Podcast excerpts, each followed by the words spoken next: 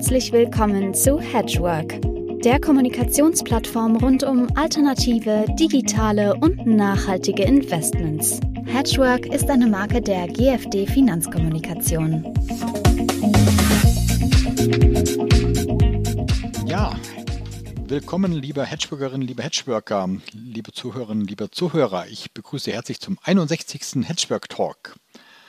Wir sprechen heute mit Hubertus Clausius von Seahawk Investment Management. Und ähm, äh, den, mit dem hatten wir schon mal gesprochen vor einem Jahr. Die regelmäßigen Zuhörer von Hedgework Talk äh, wissen es. Äh, es. Wir sprechen, werden sprechen über Long Short Uh, Equity, uh, Long Short Aktien äh, Investments. Uh, ein sehr interessantes Thema und er ist spezialisiert auf, auf Transport, Energiesektor, wo es sehr viel zu berichten gibt. Herzlich willkommen, Herr Clausius. Schönen guten Tag, Herr, Herr Althoff, und ähm, grüße alle Zuhörer. Ja, vielleicht können wir äh, gleich damit einsteigen, ein bisschen einen kleinen Rückblick. Wie gesagt, wir hatten vor einem Jahr gesprochen, da ähm, war noch alles unter dem Eindruck ähm, ähm, der Energieprobleme Ende 2022. Gasmangellage war im Gespräch, die Lieferketten waren gestört auf den Transportwegen. Ähm, wie würden Sie das äh, vergangene Jahr im Rückblick sehen? Äh, das war doch ziemlich turbulent, gerade für Ihren Sektoren. Sie meinen das ähm, Kalenderjahr 2022. Und dann ist auch noch, dann natürlich auch dann ähm, auch 2023, weil das hat sich ja zum Teil ja fortgesetzt. Genau, wir hatten, wir hatten ja erhebliche Spannungen an den Energiemärkten im Jahr 22, natürlich durch, durch, durch, den, durch den Krieg äh, in der Ukraine und äh, ist auch die Verfügbarkeit von, von Gas. Ähm, wir hatten ähm, Gaspreise alleine ähm, Ende letzten Jahres, äh, Dezember 22, waren wir bei 150 Euro pro, pro, pro Megawattstunde. Das hat sich mittlerweile wieder normalisiert, weil wir mittlerweile auch entsprechende Gasinfrastruktur jetzt auch in Deutschland aufgebaut haben über diese über diese schwimmenden ähm, LNG-Infrastrukturanlagen, sogenannte FSRUs, Floating Storage and Regasification Units. So, das hat sich alles ein Stück weit normalisiert in diesem Jahr auf dem, auf dem Gasmarkt. Also die Lagerbestände sind sehr, sehr gut gefüllt. Nichtsdestotrotz schwebt natürlich das Damoklesschwert über uns, ja, die Spannung im Nahen und Mittleren Osten, äh, ob wir möglicherweise dort, ähm, was derzeit, derzeit ist der, ist der Gasmarkt noch entspannt, der Öl, Ölmarkt ist, ist, ist sehr angespannt derzeit äh, ob, es, ob es hier doch nochmal zu Lieferengpässen kommen kann. Aber ähm, jetzt im Jahr 2023 muss ich sagen, dass wir ähm, schon eher Anfang des Jahres von einer Normalisierung auch der, der Ölpreise ausgegangen sind. Wir sind tatsächlich dann im, im Juni auf 75 Dollar je Barrel Brent äh, heruntergegangen. Ähm, doch die am Ölmarkt hat jetzt doch die, die OPEC äh, plus das Konsortium angeführt eben durch, durch Saudi-Arabien und mit, mit Russland im Schlepptau doch den Markt wieder fest im Griff durch die Förderkürzung von eine Million Fass je Tag und dann nochmal 300.000 äh, Fass je Tag auf, auf Seiten Russlands, ähm, ist also der Ölmarkt im zweiten Halbjahr deutlich in eine Defizitsituation ähm, gedrückt worden so dass wir ähm, seit Mitte Juni einen Anstieg von knapp 30 Prozent am Ölmarkt gesehen haben. Und man kann ungefähr 8 bis 10 Prozent jetzt rechnen an Anstieg, bedingt durch diese geopolitischen Spannungen, die wir im Nahen Mittleren Osten haben. Ähm, das war eine Entwicklung, die wir mit Sicherheit so nicht vorausgesehen haben. Wie gesagt, wir sind eigentlich eher von, von schwächeren Märkten ausgegangen, auch bedingt durch die Konjunkturschwäche am Ölmarkt. Ähm, doch, wie schon angesprochen, die, die Handlung der OPEC sorgen hier eben für eine ganz starke Defizitsituation. Und ähm, das ist die Gemengelage in 2023, die sicherlich nicht, nicht ganz einfach war. Ihr Fonds, der Seahawk Equity Long Short Fund, äh, kann, konnte trotzdem, äh, trotz dieser komplizierten Gemengelage, ja, eine deutlich positive Performance 2023 zeigen. Ähm, was von, von den Sektoren ähm, da vor allen Dingen der Ergebnisbringer und Sie, Sie können sich ja, ja auf äh, sowohl fallender auch ähm, als auch von steigenden Aktienkursen ähm, darauf, äh, davon profitieren durch entsprechende äh, Investments. Was waren die, ähm, die wesentlichen Punkte, die Sie da äh, nutzen konnten? Ja, also wir sind, wir sind äh, nach wie vor, äh, wie auch schon im letzten Jahr, sind wir long positioniert in den Bereichen Produktentanker, Rohöltanker. Das aufgrund der wirklich fundamentalen Ausgangssituation auch. Also wir haben eigentlich relativ enge Kapazitäten. Wir haben nach wie vor die Sanktionen, ähm, ähm, was äh, Ölimporte aus, aus, aus Russland betrifft, die Handelsverschiebungen, äh, die dort eben eingesetzt haben, dass wir beispielsweise Dieselprodukte jetzt aus den USA beziehen müssen, beziehungsweise aus dem Mittleren Osten. Ähm, all das begünstigt nach wie vor äh, äh, diese, diese Märkte und deswegen waren die in diesem Jahr nach wie vor auch sehr fest. Ähm, weiterhin, ähm, was positiv für die, für die Wertentwicklung war, war eben auch die Long-Position im Bereich der Ölservices, weil wir eben hier jetzt auch wieder die großen Energiekonzerne ähm, mit, den, mit, den, mit, den, mit den äh, Investitionsausgaben ein Stück weit nach oben gegangen sind und diese Bereiche eben über eine sehr, sehr starke Nachfrage verfügen. Ja, also man redet auch über ein Underinvestment in diesen Bereichen. Und das sind eben einzelne Nischenbereiche, wo wir eben nach wie vor enge Kapazitäten sehen. Das waren positive Performance-Treiber. Ähm, äh, auf der Short-Seite waren wir im Bereich der Fracht- und Speditionsdienstleistungen short, was ähm, Ebenso jetzt zu dem positiven Performance-Ergebnis year to date sind wir bei je nach Anteilsklasse zwischen 7 und 7,5 Prozent eben dazu beigetragen haben. Mhm. Wenn, wenn Sie sagen, Sie ähm, profitieren von der steigenden Nachfrage nach Öltankern, ähm, investieren Sie an Aktien von ähm, Tankerflotten, von Flottenbetreibern oder wie gehen Sie da vor? Exakt, das sind gelistete ähm, ähm, Unternehmen, die Produktentanker Rohöltanker betreiben, teilweise auch in beiden Segmenten aufgestellt sind. Ähm, diese notieren derzeit unter ihrem Nettoinventarwert, das heißt unter ihrem tatsächlichen Liquidationserlös dieser Gesellschaften. Ähm, und ähm, wir haben eben eine Situation, dass in diesen Segmenten eben auch nicht so viele Schiffe bestellt worden sind. Das finden wir fundamental sehr, sehr interessant. Ganz abseits von, von irgendwelchen Sanktionen und geopolitischen Spannungen ist rein die fundamentale Ausgangslage, dass hier sehr, sehr wenig Schiffe ähm, auf den Markt kommen. Und ähm, äh, wir haben zeitgleich eine, eine Situation, dass wir bewegen uns in einem Umfeld, wo wir, wo wir natürlich den Energiemix wo der Energiemix verändert wird. Wir gehen in Richtung erneuerbare Energien. Dennoch, die, ähm, das Plateau der Ölnachfrage ist noch nicht erreicht. Also, um mal die Schätzung der International Energy Agency zu nehmen. Die International Energy Agency rechnet damit, dass in den nächsten fünf Jahren also die Ölnachfrage bis auf 106 Millionen Fass je Tag ansteigen wird. Entschuldigung, was ist der aktuelle Stand, wenn Sie sagen, bis auf 106 Millionen steigt es an? Um, ungefähr 100 Millionen okay. fast je Tag. Das heißt, natürlich langfristig, Gott sei Dank, geht, die, die fossile, äh, geht der fossile Bereich zurück, die Ölnachfrage. Aber ähm, das Plateau ist eben noch nicht erreicht. Also diese Energietransition geht etwas langsamer voran, als wir uns das vorgestellt haben. Und wir haben eben eine sehr, sehr alte Flotte mittlerweile. Also 12 Prozent der Schiffe sind über 20 Jahre alt im Rohöltankebereich. Und wir haben sehr, sehr strikte Umweltauflagen der International Maritime Organization, wo ältere Schiffe de facto auch abgefragt werden müssen.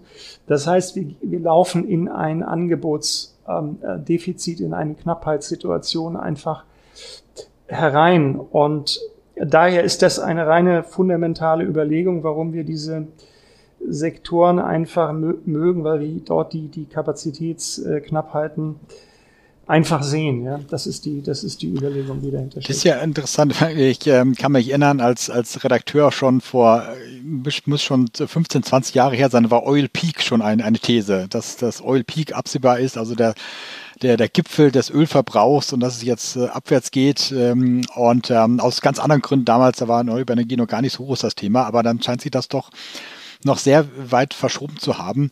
Und ähm, äh, ja, die, ich nehme an, die, äh, der Verbrauch, die, äh, die Wirtschaft ist eben doch noch sehr viel von fossilen Energien abhängig, was vielleicht unterschätzt wird. Ja, das ist, ist äh, ein, ein, ein, ein gradueller Prozess, der, der auch in die, in die absolut in die richtige Richtung läuft. Es ist auch nicht so, dass wir die erneuerbaren Energien vernachlässigen. Wir bauen, bauen derzeit auch verstärkt ähm, Positionen auf im Bereich ähm, Carbon Capture, das heißt Carbonabscheidung. Das ist jetzt auch ein politischer Prozess, wo man sieht, ähm, interessanterweise auch, auch die, die Grünen, Grünen, Grüne Partei in, in Deutschland beschäftigt sich mit dem Thema und scheint Herr Habeck ist eben auch sehr aufgeschlossen, der dann sagt, also die, die, die, der Kohlenstoff ähm, unter dem Meeresuntergrund ist mir allemal lieber als der Kohlenstoff in der Luft.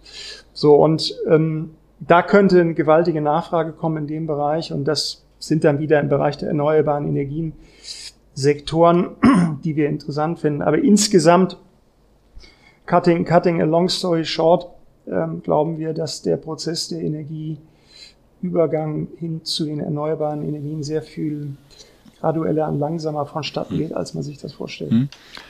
Okay, also ja, äh, klingt äh, sinnvoll. Wir haben äh, zu alte, zu kleine Tankerflotten mittlerweile und äh, wenn der Verbrauch steigt, dann wird es da die dann wird der Preis steigen für die äh, Nachfrage an Transportkapazitäten. Sie hatten äh, beim Transportsektor gesagt, ähm, eher ähm, short ausgerichtet, also sozusagen setzen auf fallende Kurse von Transportanbietern.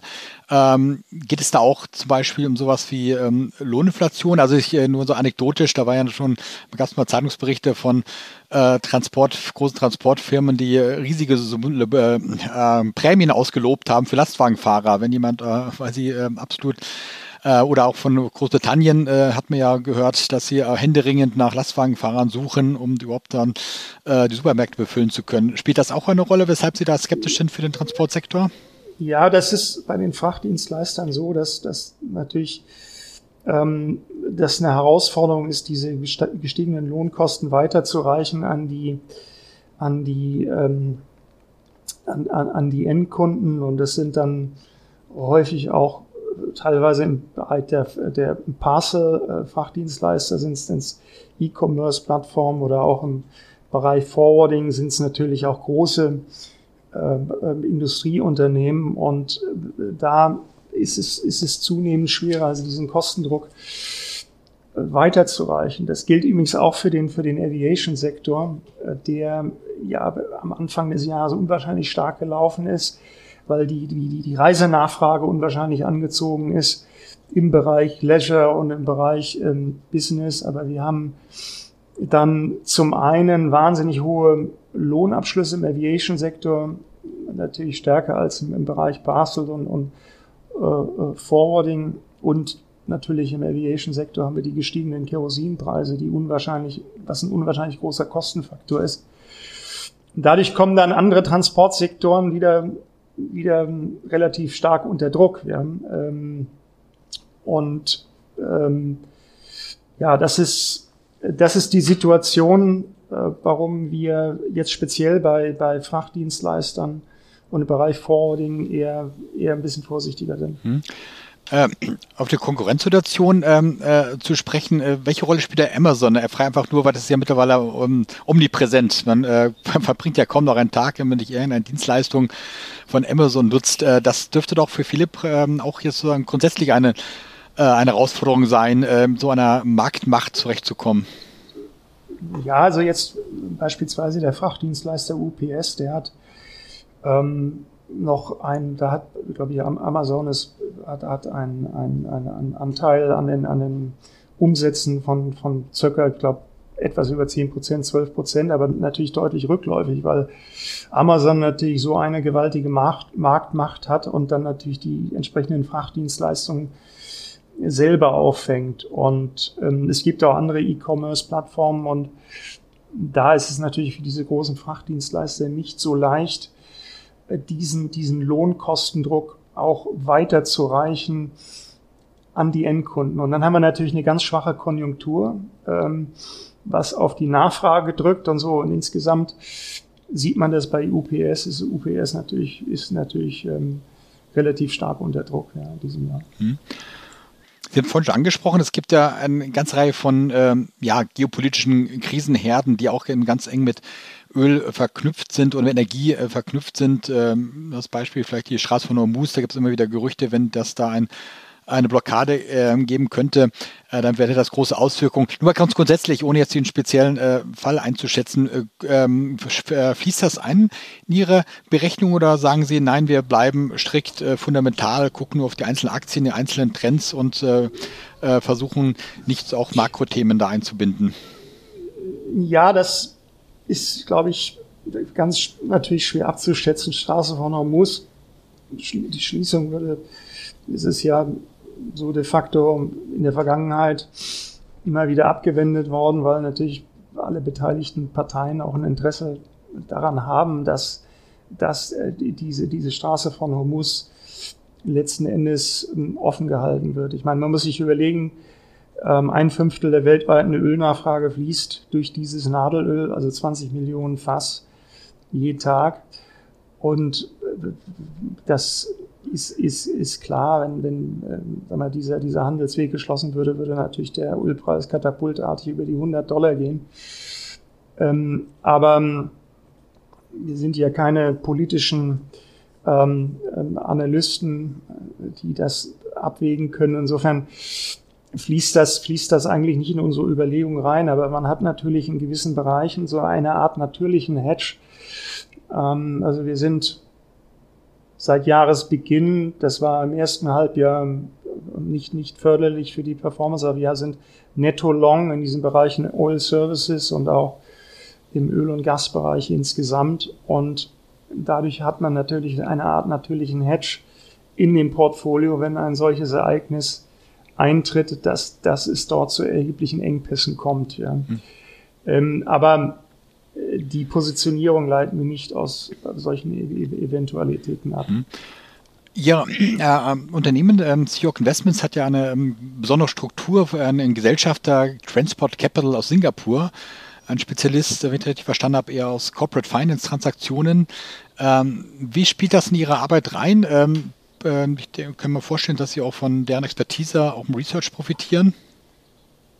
Also wir haben ähm, über die über unsere Muttergesellschaft haben wir natürlich ähm, einen, einen, einen großen Vorteil in diesen Bereichen, dass wir über, über ein recht breites Netzwerk in der Industrie verfügen. Und also zu den Kontakten zu den Transportunternehmern selbst, das sind häufig mittelständische Unternehmen, die jetzt nicht unbedingt äh, gelistet sind, aber man hat bekommt natürlich ein, ein eine Einschätzung über die Tendenzen in den Märkten. das Interessante an unseren Bereichen Transport, Energie ist, dass diese Subsegmente sehr, sehr divergent sind. Ja, da sehen wir im Shipping, da haben wir mal ein, ein Jahr, da ist der Dreibalgsektor ganz weit unten, wie im letzten Jahr, und, und die Tanksegmente sind oben. Und das ist sehr äh, untypisch eigentlich äh, für die Aktienmärkte. Und über unser Netzwerk und auch über unsere Verbindungen. Wir haben beispielsweise ein beteiligtes äh, Schiffsmaklerunternehmen. Versuchen wir auch die Entwicklung der Assetpreise selbst ähm, äh, äh, ja, abzugreifen. Und das ist ganz, ganz wichtig in diesen kapitalintensiven Industrien. Wir haben vorhin gesprochen über Preis-Netto-Inventarwert, äh, Price-to-Net-Asset-Value. Ähm, dass man einschätzen kann, natürlich, wenn ich die Assets einkaufen kann unter Netto-Inventarwert an der Börse und bin jetzt der Meinung, wie zum Beispiel in den Tanksegmenten, dass die Märkte fest sind, Second-Hand-Preise und auch die Neubaupreise, ähm, dann habe ich ein relativ gutes Gefühl, dass ich diese Assets auch, sagen wir, günstig einkaufen kann. Und diese Verbindung auch zu dem, zum, zum, zum Schiffsmaklerbereich und sag mal, zu dem, zu dem, zu dem Sektor Research was wir bekommen, ähm, was äh, uns hilft, dort ähm, gewisse Tendenzen zu erkennen. Dadurch glauben wir, dass wir hier für die Anleger auch Mehrwert äh, mhm. generieren können.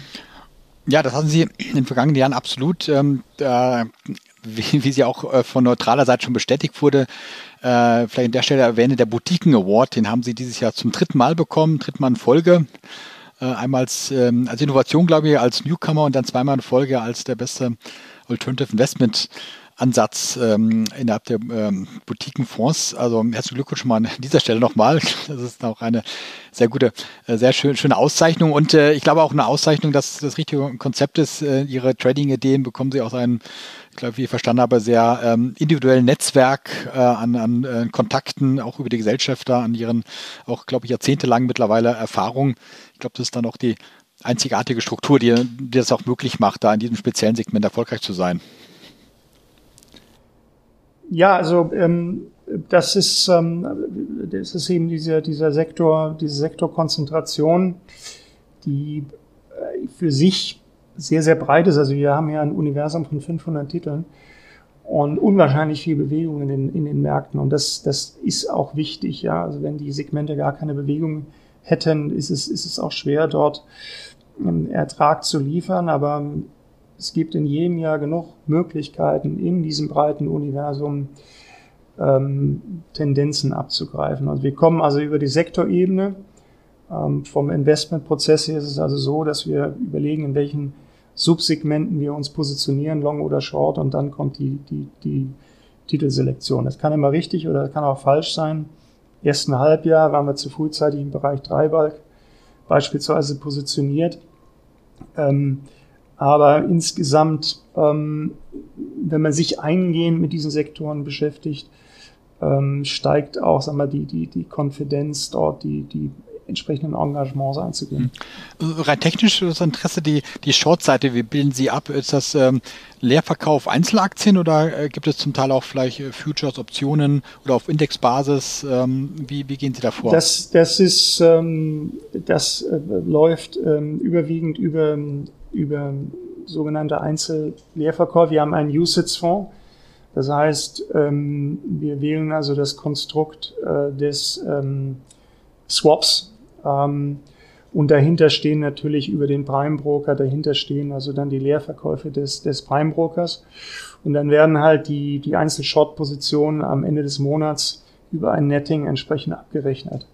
Und das ist halt der Vorteil jetzt, ähm, damit mit dem, mit dem Usage-Konstrukt haben wir halt einen, einen relativ gro großen Anlegerkreis, den wir auch ansprechen können mit diesem Produkt und haben eben tägliche Liquidität wie, wie anderen, bei anderen OGAF-konformen Fonds.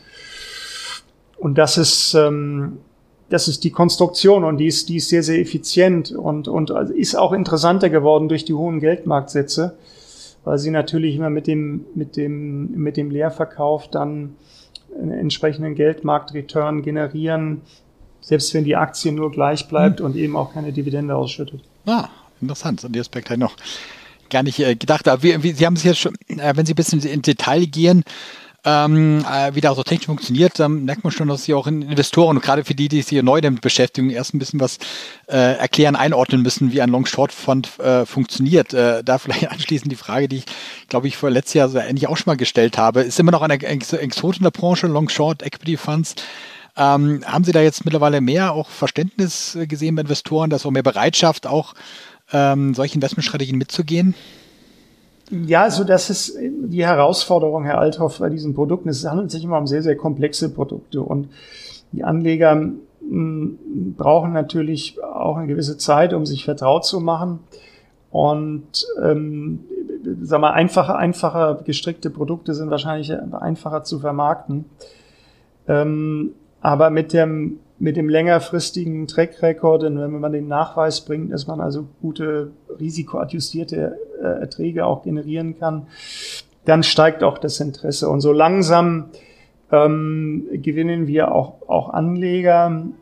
Ich glaube, das stärkste Interesse kommt aus dem Bereich der Family Offices, die auch irgendwo eine Diversifikation gerne haben möchten zu den klassischen Aktienmärkten, weil Aktien halt unwahrscheinlich volatil sind Und wir haben jetzt eine Volatilität im Produkt von 10% PA, haben wir das nochmal senken können. Und dadurch weiß ich halt, wenn, wenn wir eine Korrektur haben, verliere ich nicht mein letztes Hemd.